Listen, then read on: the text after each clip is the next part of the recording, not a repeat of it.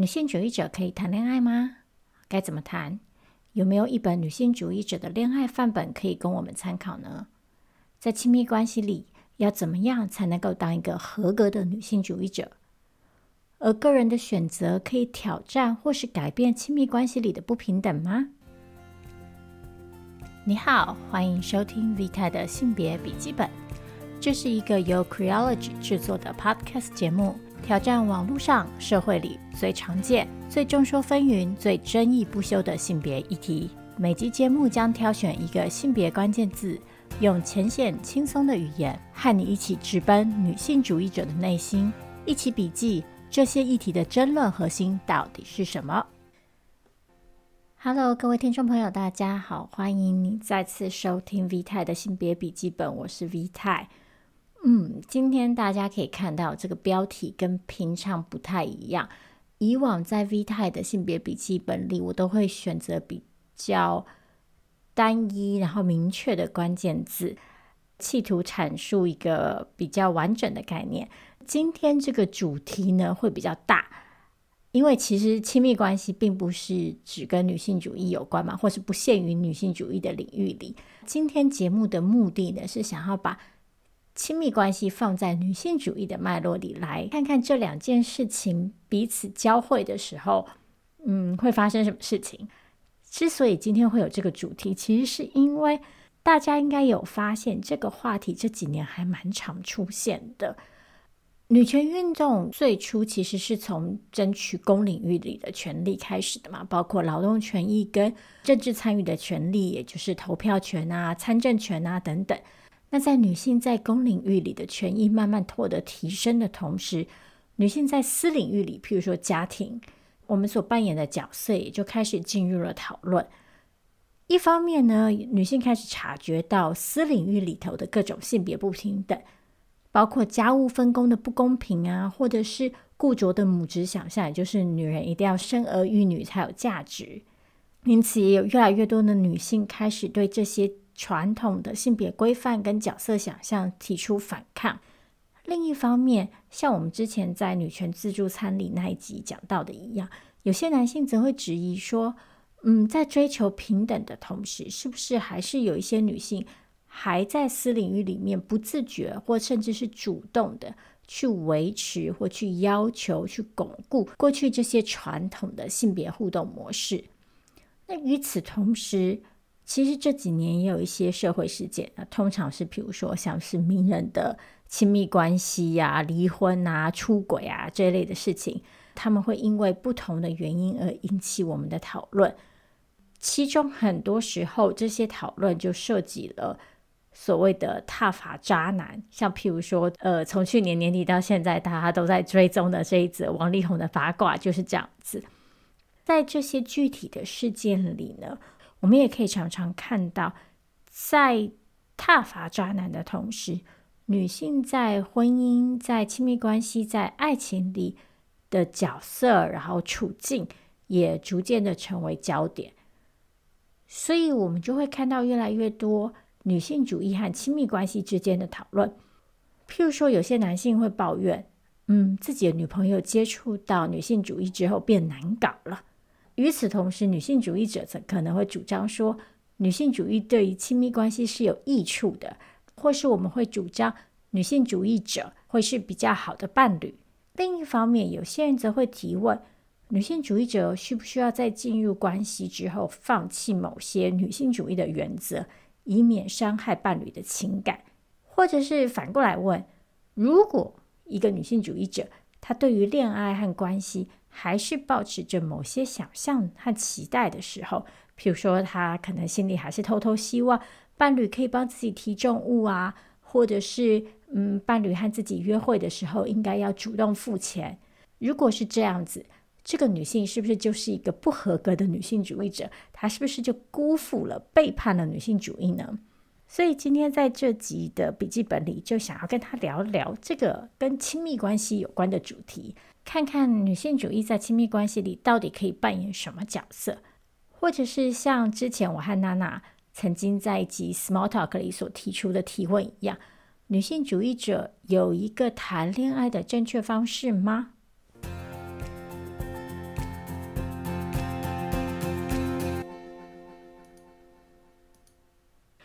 我的女性伴侣是一个女性主义者这到底是好事还是坏事呢？我自己觉得这几年来好像常常听到这一类的提问或者是陈述，通常这会出现在两种情境里，一种是提出这个陈述的人是在暗示女性主义的思想会让关系变得困难，譬如说他们会指控女性伴侣因为女性主义的思考而变得太激进，然后遇到某些社会议题的时候反应会很大，造成双方争执等等。另一种情境呢，则是为了提出一种反例，也就是说，诶，女性主义者不是应该是这样那样的吗？但为什么我的伴侣明明声称自己是女性主义者，他却还是做了跟我想象中和女性主义价值不符的这些那些行为？我会觉得，不论是哪一种情境啊，其实这背后反映出来了同样的思考逻辑。也就是女性主义好像会成为关系里一个决定性的影响因素，甚至是唯一的影响因素。换句话说，好像只要有一个人今天说他自己是女性主义者，他在亲密关系的行为、互动方式、选择，就势必得呈现出某个样貌。当然，不可否认的，一个人的政治信仰绝对会影响他的行为表现嘛。可是另外一方面，我也会觉得，如果我们要把女性主义想象成一个唯一的因素或是条件，其实可能也是不太实际的做法。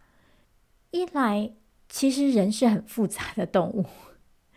所以很多不同的因素呢，都会影响我们的行为样态。那在亲密关系里，其实也是一样，包括我们的家庭背景啊，包括我们的养成教育啊。包括我们个人的情感需求啊、个性啊，或者是在关系里面双方的互动方式等等，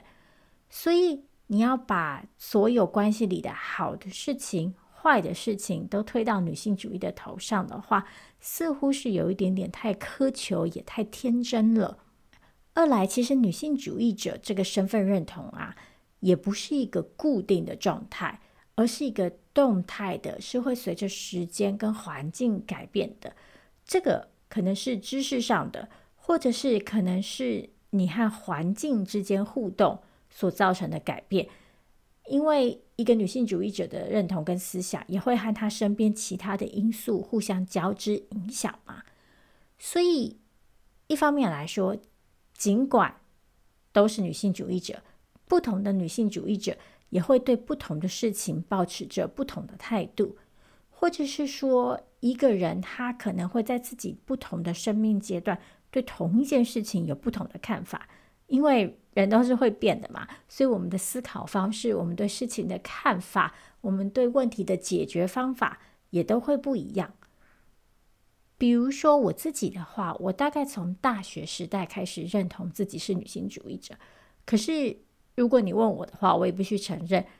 当年还比较年轻的时候，我对于亲密关系可能也有一些很固着的期待和想象。但那些期待跟想象，如果让我今天来看的话，我会说，那他们是不太符合女性主义价值的。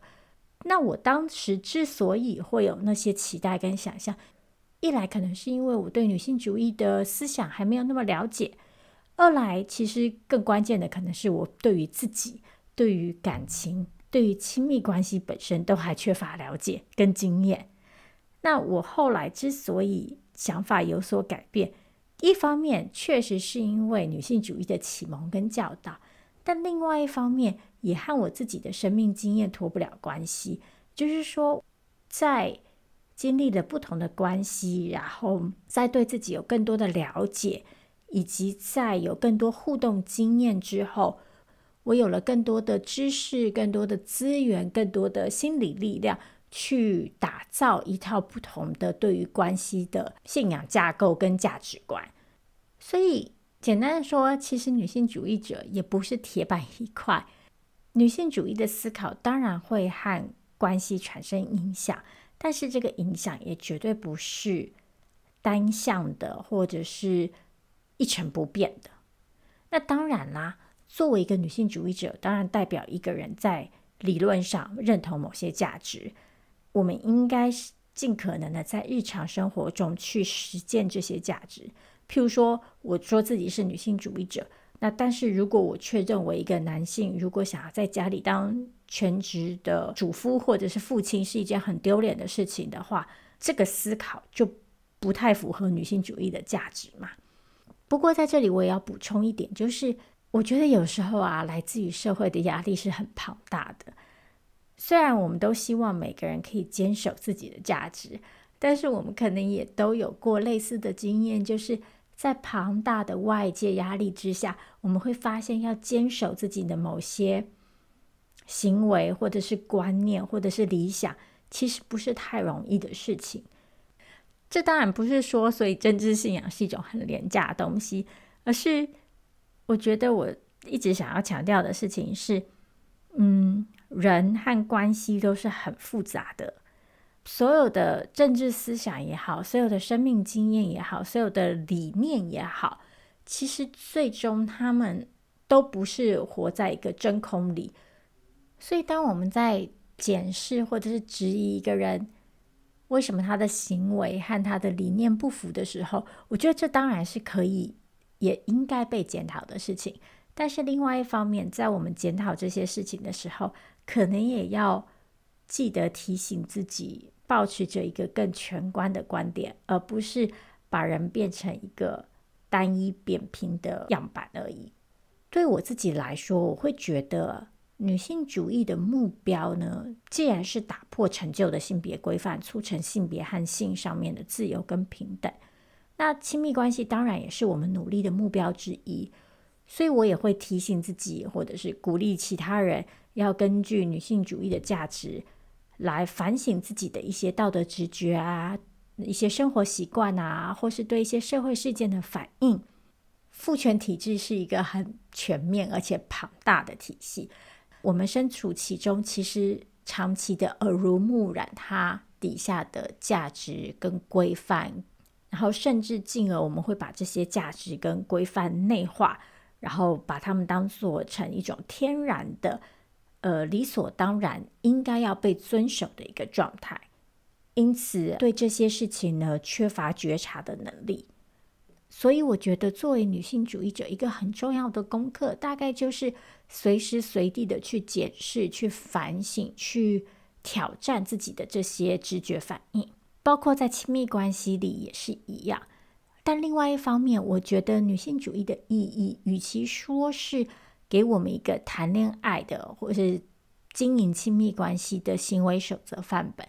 倒不如说女性主义应该是一个工具，让我们可以有力量来检视自己的行动和思考。它一方面给予我们道德力量，另外一方面也给我们一个知识的范本，让我们在检讨自己、在反省自己的时候，可以有个参考的依据。最后，我想要提出一点。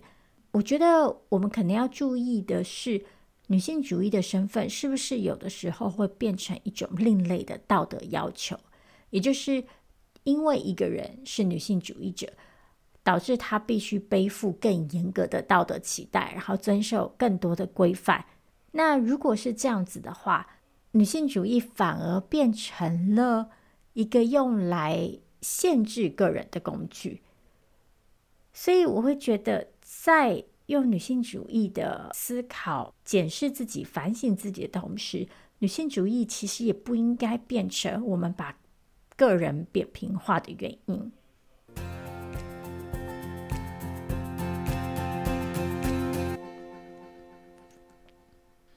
那说到女性主义对亲密关系的影响，我觉得最明显的一点大概是。现在有越来越多女性会被鼓励、被赋予力量去反抗、去扭转过去私领域里面一些不平等的互动模式。譬如说，最明显的就是家事如何分工，或者是女人是不是一定要生儿育女才算有价值、才算人生完整？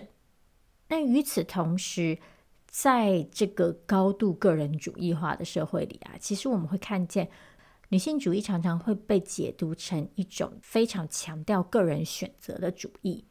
这个说法一方面其实没有错，因为女性主义确实是在捍卫，也在追求女性作为决策主体为自己做决定的权利。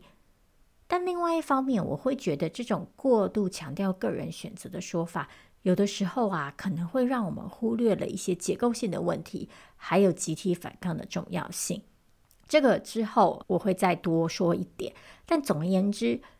这样的个人选择语境其实也进入了亲密关系里，所以我们越来越常看到一种我称之为“女人当自强”的说法。也就是鼓励女性，不管是在进入亲密关系之前，还是进入亲密关系之后，应该要更积极地发掘和运用自己的力量，然后透过良好的选择来改善自己的处境，也为自己争取更多的权益。譬如说，女性会被提醒要谨慎地选择伴侣，然后你要教育你的伴侣，要和伴侣进行更积极的沟通与协商。然后，或者是在亲密关系里，要主动的，嗯，为自己发声，然后选择不要服从某些规范，不要做某些事情，等等等等。比方说，其中一个例子是，嗯，这集节目上线的时候，大家刚过完农历年嘛，这几年很常见的一个讨论就是，已婚的伴侣们除夕夜要回谁家过年这个问题。不可否认的，认定已婚女性就理所当然的应该要跟丈夫一起回到丈夫的家庭过年，而不是跟自己的父母过年。这很显然是一个过时而且充满旧日性别权利想象的说法，就是，也就是已婚的女人就跟自己的原生家庭脱离了关系，她是呃夫家的一个附属品吧，可以这么说。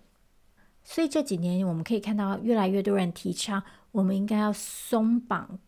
旧日的过年习俗，然后展开新的年节的家庭互动模式。譬如说，鼓励伴侣双方应该要对除夕回谁家过年这件事情进行沟通，鼓励女性挑战旧日的习惯，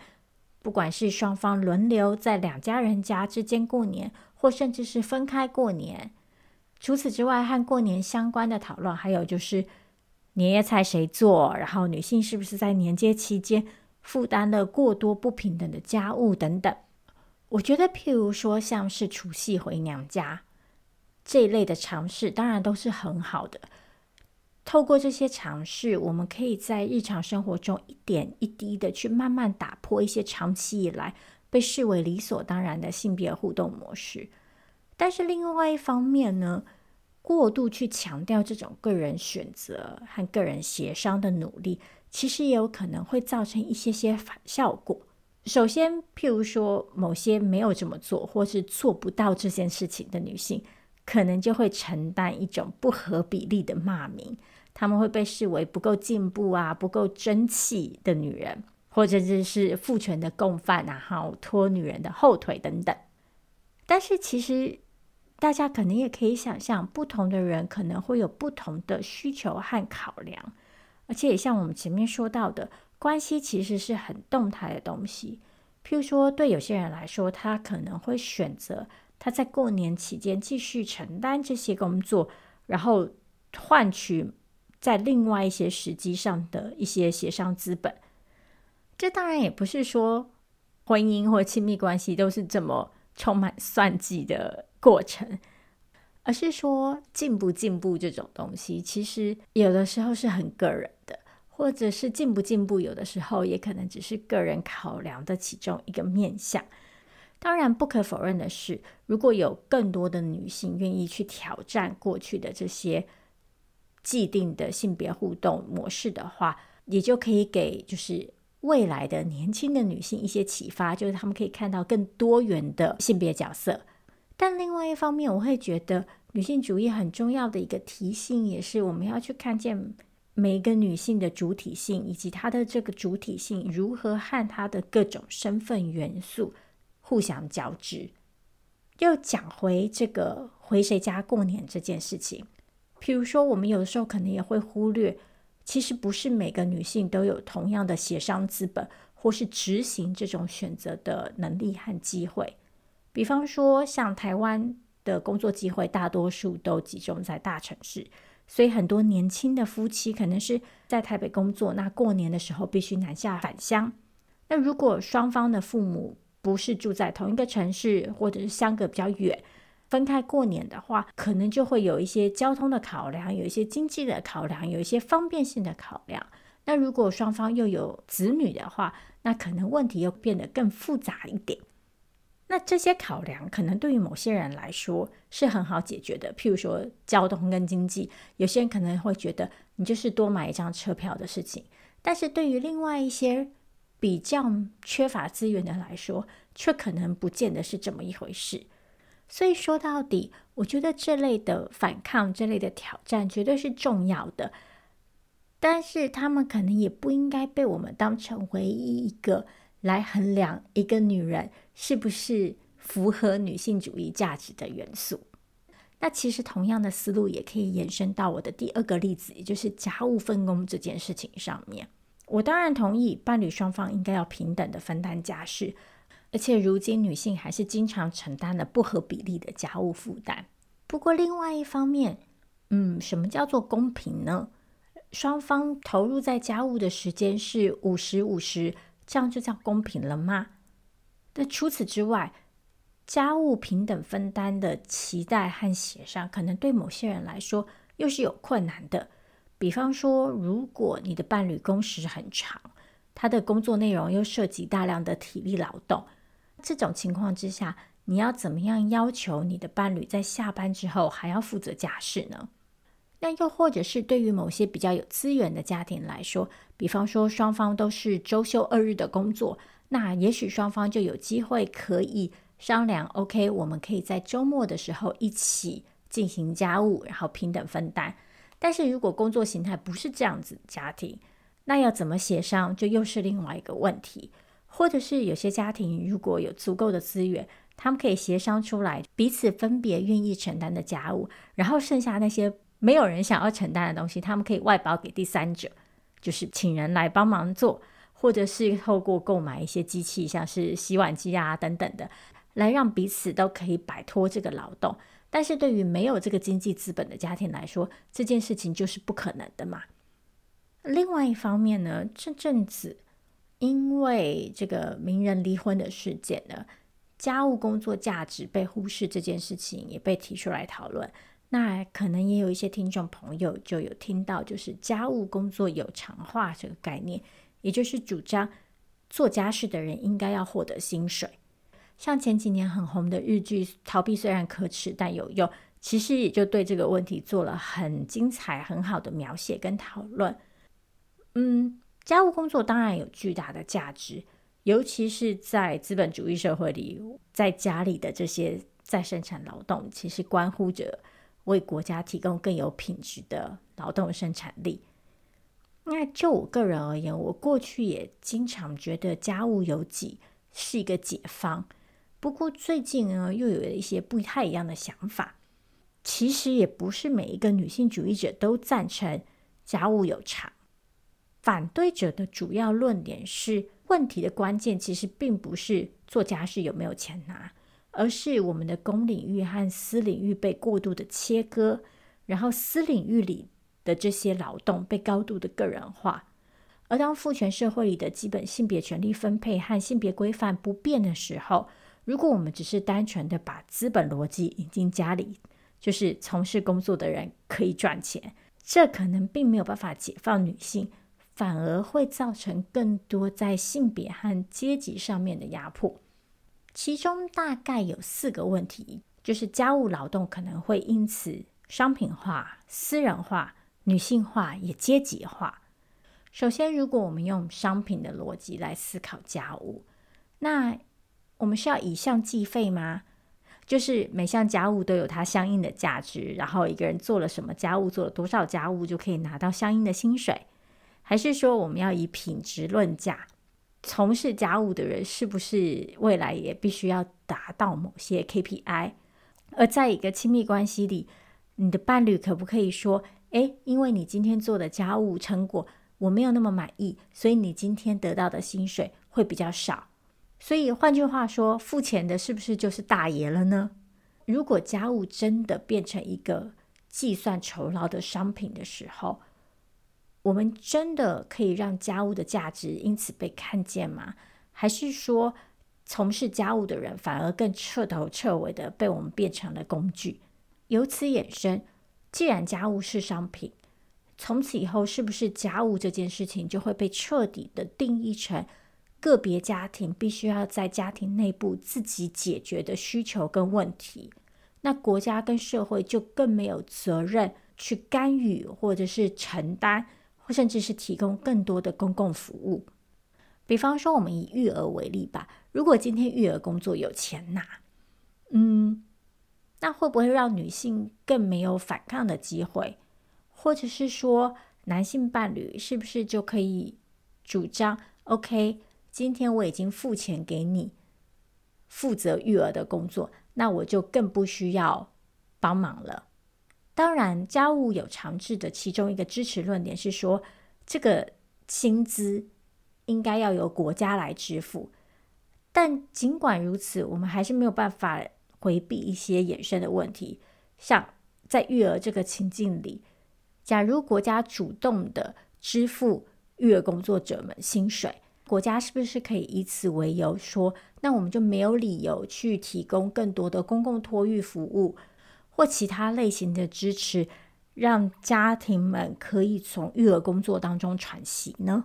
再来，如果公领域里的性别差异不变，譬如说男女还是同工不同酬，女性的薪资还是比男性低，女性的升迁机会也比较少的时候，如果家庭成员当中有一个人被要求转职，改以家务劳动为他的主业的时候，谁会被要求做出这样的选择呢？那这个答案似乎就有点明显了啊。结果就是，公司领域里的性别位阶跟权力会彼此交互影响，所以一方面家务照护工作还是强烈的被视为女性的工作，然后甚至女性可能更难以摆脱这样的角色，因为白话说就是，如果在家赚钱也是赚钱，出外赚钱也是赚钱，那女性为什么要出门工作？另外一方面，因为家务和照护工作。被视为女性的工作，所以他们持续的被贬低，然后维持低薪。所以最后的结果就是：一来女性会退出公领域的劳动市场；二来女性在私领域里的劳动，尽管她们可能因此有薪水，但却还是必须承担不好的劳动条件、低薪，然后这个工作的价值还是没有被看见。最后一点，则是像我前面所提到的。当有些家庭有资本可以用薪资的形式来认可家务劳动的价值的时候，有些家庭却办不到。可是，在这些家庭里，家务劳动还是不会消失，还是有人需要从事这些劳动，或者是有资本的家庭可以像前面所说的，把这些劳动外包给第三方。那结果就是弱势的社会阶级比较低的女性，那很多时候是移民的女性。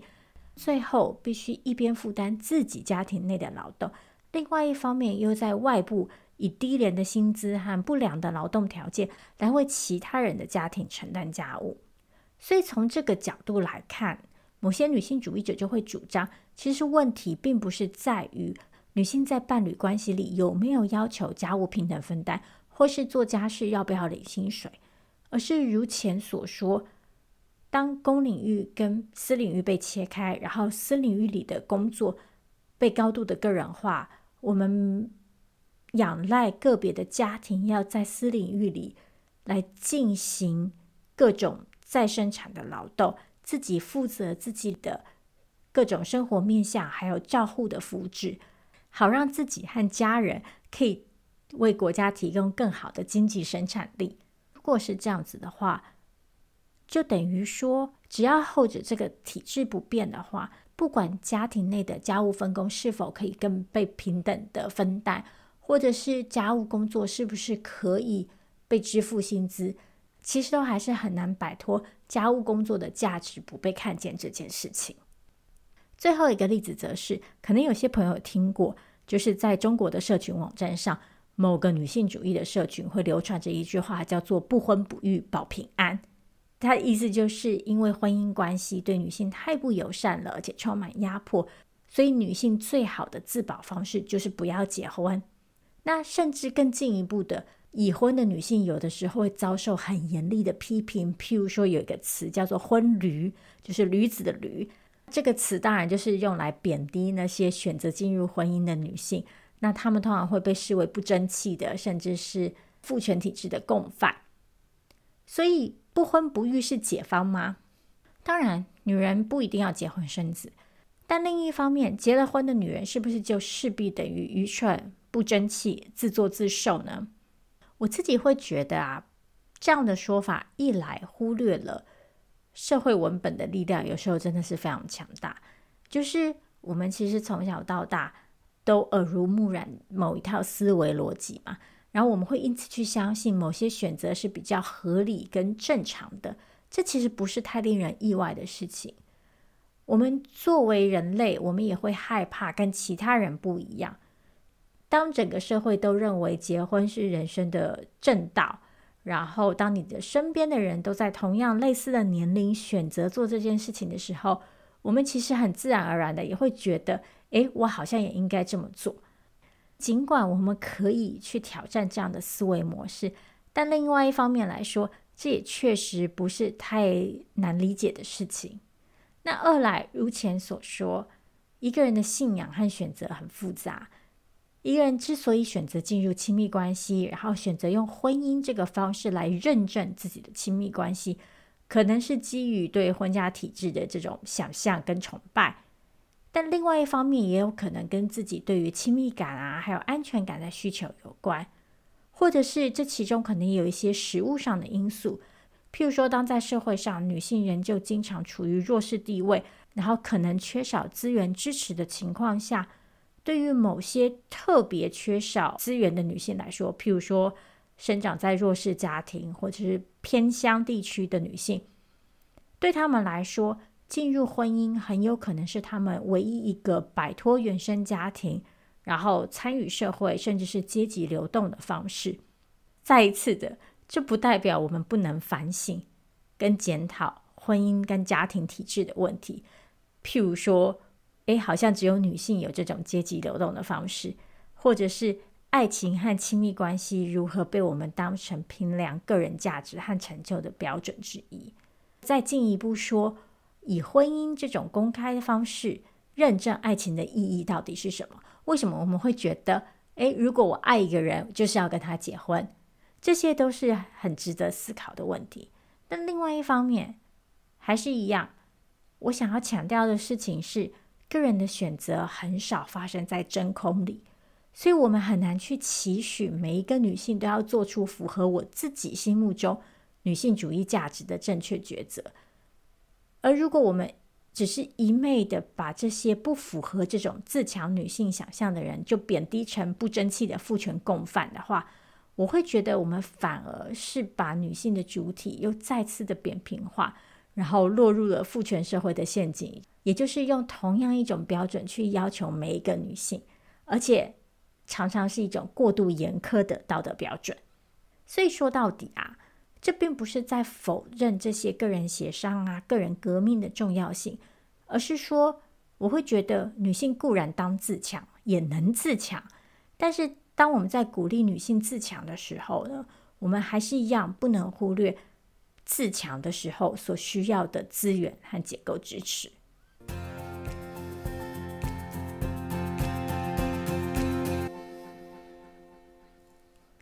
所以回到我们最开始这个问题：当女性主义者谈恋爱、进入亲密关系的时候，有一种绝对正确的行为模式吗？听到这里，大家应该也可以知道我的答案，就是我个人觉得没有，因为。就像我前面提到的，我觉得女性主义并不应该是一种固着的行为守则，而是一套工具，帮助我们检视自己、检讨自己、反省自己。除此之外，一个人要怎么样来实践他所信仰的价值，其实也有很多不同的方式，而不是只有一种单一的路线可以走。像拿我自己当例子吧，有一些听过之前的节目的朋友可能知道。我的工作是兼职，而不是全职，所以我的工作时间比较弹性。那与此同时呢，我在我们家里也承担大部分的家务。嗯，这个分工一方面是因为我个人 真的比较龟毛，就是我对于每件事情要怎么做有比较呃严苛的 要求，所以别人不一定能够符合我的要求，所以我所以我有的时候会倾向于就是把事情一手抓这样子。对于某些人来说啊，这样子的家务分工跟我这样子的劳动模式，可能不是很进步，也不是很解放，更不符合女性主义的价值。但是我自己反而会觉得，我其实在这样的互动模式当中，获得了另外一种形式的解放。我的意思是，因为我的伴侣负责家里主要的经济收入，在一般人的眼光里来看，我是那个没有经济产值的人。但是与此同时，我其实反而可以把自己的时间花在一些在资本主义社会眼里没有产值的东西，譬如说在脸书上写东西呀，或者是像现在我在做的录 Podcast。我做的这些事情，因为没有领薪水，所以它不被视为一种工作。可是这些事情有没有价值呢？我个人当然是觉得有。所以，嗯。借由我们家这样子的分工，我反而不被资本主义里的经济劳动绑住，而可以更自由的去依照自己的兴趣和喜好去做自己的事情。但是我也要强调的事情是，我之所以可以这么做啊，和我的阶级是息息相关的。也就是白话的说，我的伴侣的收入足以支持我们两个人的生活支出。所以我才可以用某些人的话来说，就是闲散的在家里做这些没有经济产值的事情。那或者是再扯远一点说，我今天之所以最后会进入现在这样的生活模式，其实也和我住在国外有关嘛。那我之所以住在国外，是因为我在一段跨国关系里，就是我的伴侣是外国人。这个所谓的 CCR，就是跨国关系的身份，其实又跟国族接续有关。像很多人在提到 CCR 的时候啊，会单纯用真爱论来辩护，就是主张，哎呀，这跟国籍没有关系，这就是爱情。但我其实不是很同意，因为我觉得这种说法还是稍微片面的。其实我们还是不能忽略跨国关系里绝对有国族地位、性别，甚至是种族审美等各种因素所带来的影响。譬如说。为什么白人男性和亚洲女性的组合远比白人女性和亚洲男性的组合多得多？这些其实都很难单纯的用就是缘分跟爱情来解释。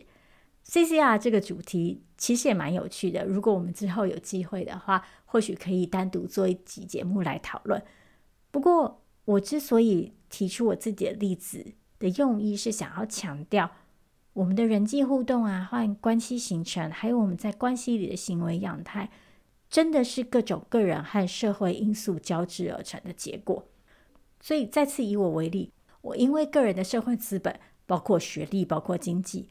而有机会结识了我的外国伴侣，而移居到外国生活。那因为在国外生活的关系，导致我在劳动市场上的选择有限。与此同时，我的伴侣的工作收入得以支持我们两个人的生活支出，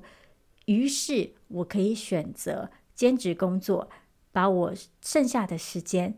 拿来投入家务，然后也拿来投入这些写作啊，或者是录 Podcast 啊这些兴趣跟活动。而我的伴侣再进一步来说，则因为有我。在周间的时候，负责了大多数的家务劳动，让他可以在周末的时候获得比较有品质的休息，而不需要担心还要做家事。那这个又可能再进一步的让他成为劳动市场上面一个更好的生产力，就增加他的经济产值。所以大家就可以发现，这其实真的是一环扣一环的事情，然后各种的身份，各种的。个人上面跟结构上面的因素都会互相影响，由此延伸，我会觉得啊，就像我们不应该一味的期待女人要硬起来，女人当自强，我们可能也要去避免把亲密关系的某些协商成功还有幸福归功于所谓的新好男人。像譬如说，每次在讨论就是亲密关系的时候，常常会有一些女性会。分享自己的例子，然后说，哎，但是我的伴侣就不是这样这样这样，我们在伴侣关系里就可以怎么样怎么样怎么样。然后通常这种时候呢，这个男性伴侣就会得到很多的好评，就是啊，他真是心好男人，他真是非常的尊重女性等等等等。当然不能否认，这些男性确实是优秀的榜样。这些所有愿意去反抗传统性别角色跟规范的男性跟女性，都是值得赞赏跟学习的。但还是说到底，过度去强调个人的意愿，在这里所扮演的角色，会让我们忽略了很多我们在讨论的事情，其实是结构问题。这么说的意思是，其实在一个资本主义民族国家里呀，个人一方面是国家的经济生产力。也是军事劳动力，而婚姻和家庭体制其实就是来确保这些劳动力生产的重要的治理工具。由这种一对一的亲密关系，在过往是一对一的异性恋亲密关系所组成的婚姻和家庭啊，其实是一个经济的一个照顾的，也是一个性的单位，在其中的成员会透过各种再生产劳动。来为国家提供更有效率的经济生产力跟军事劳动力。与此同时，在生养和教育新的劳动力之余，家庭也扮演着负责照顾年老的被劳动市场淘汰的成员的责任。另外一方面，婚姻体制也确保成员之间对彼此的身体和性有一种独占的资格。那这个独占资格呢，一方面巩固了性忠贞的这个。道德想法，另外一方面也巩固了这个经济分配和照顾责任上的忠贞义务。简单的说，就是由婚姻为基础所构成的血缘家庭会决定财产的继承，然后决定家里的老人、幼童、生病的人由谁照顾等等等等。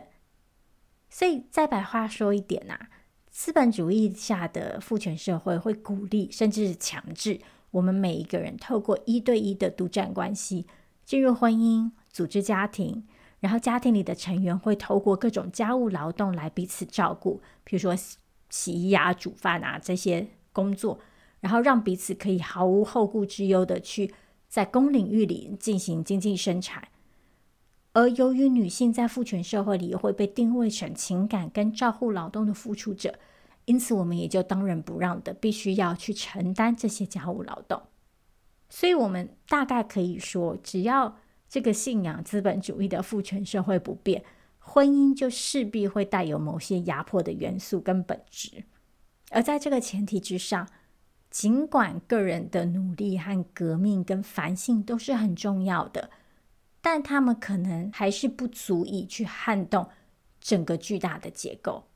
所以这样说下来的意思是，女性主义对亲密关系毫无意义吗？那当然也不是啊。我觉得呢，意义大概在两方面上。第一个是，如同我前面一直强调的，我觉得女性主义是一个我们可以用来反省检讨自己的工具跟思想架构，帮助我们去看见哪些结构因素影响了我们的个人互动形态。第二。我觉得女性主义提醒我们，集体的反抗，改变结构，并且在反抗的过程当中纳入交织性的思考，也就是去考虑不同的身份如何彼此交织影响，包括了国族，包括了阶级，包括了种族，包括了族群等等，还有性别的、性倾向的跟性别表现的等等。那去考虑这些不同的因素。彼此如何影响？然后一个人因为自己不同的身份位置而会面临哪些独特的处境？然后在这些不同当中，在一起去找寻彼此串联、分享跟共同反抗的可能性和机会，我觉得这是很重要的。好，今天的节目讲到这里，其实时间也差不多了。其实本来是想要。再轻松一点，用更多个人的例子来聊聊亲密关系这件事情的，但不知不觉的，好像又变得有点严肃 啊！还是一样，感谢你今天的收听。那如果你对任何的关键字或是概念或是主题有兴趣的，欢迎你留言让我知道。那我们就下次再见喽。